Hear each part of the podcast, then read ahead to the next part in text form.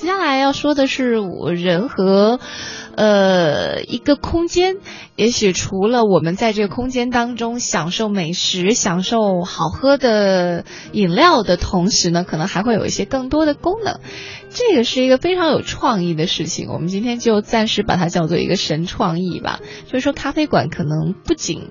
可以喝咖啡，还可以修理物品，包括你的心灵。听起来很玄的事儿哈，这是来自荷兰的事儿，有一种新型的。新形式的咖啡馆现在开始风靡欧洲和北美，甚至包括我们国家的台湾地区。修理咖啡馆叫做 Repair Coffee，呃，到现在已经在全球开了有四百多家了。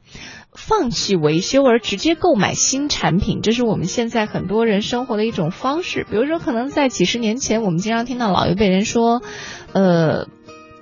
新三年旧三年，缝缝补补又三年。当然不是说我们现在非得要这样的一种方式去去生活去消费，而是说现在几乎好像已经很少有人，比如说当你的衣服出现了一些啊破损的时候，你会用一个很妙的方式。哎，我之前还真遇到过一个一个女孩，特别有意思。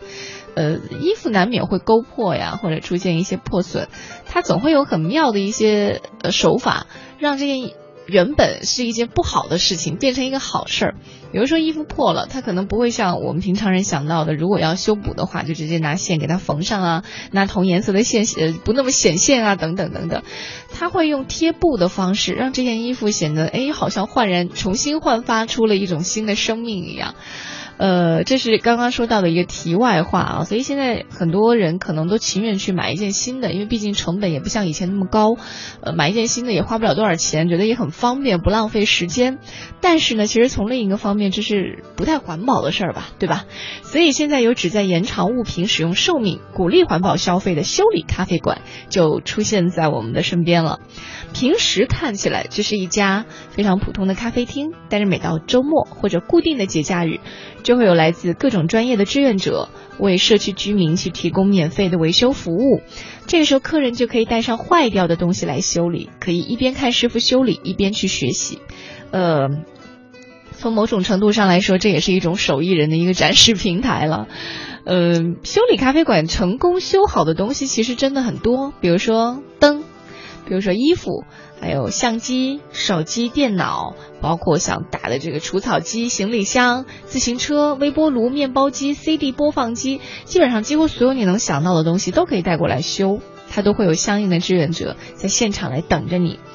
修理咖啡馆汇集了社区当中所有能够修理的一些旧物件。当然，同样的，也汇集了旧物件的主人，他可以一边喝咖啡，一边去跟修理师傅学习和交流，也同也跟这个同样来修理的街坊邻居们一起聊天。因为现在呢，好像很多时候我们住在一个小区，不像小时候我们住在大院里，出门的话呢，要不就是爸爸妈妈的同事，要不就是爸妈同事的孩子，会觉得很熟悉、很亲切。呃，但是现在住的小区相对来说就没有这样的亲密感。也许有了这样的修理咖啡馆，会让同住一个社区的人多一些的聊。了解，所以修理咖啡馆就顺理成章成为了社区生活中心一个非常舒适的一个社交场所。在修理咖啡馆当中，除了维修物品，你可能还会感受到一种来自陌生人的感动。在这种新形态的咖啡馆里面，更可贵的就是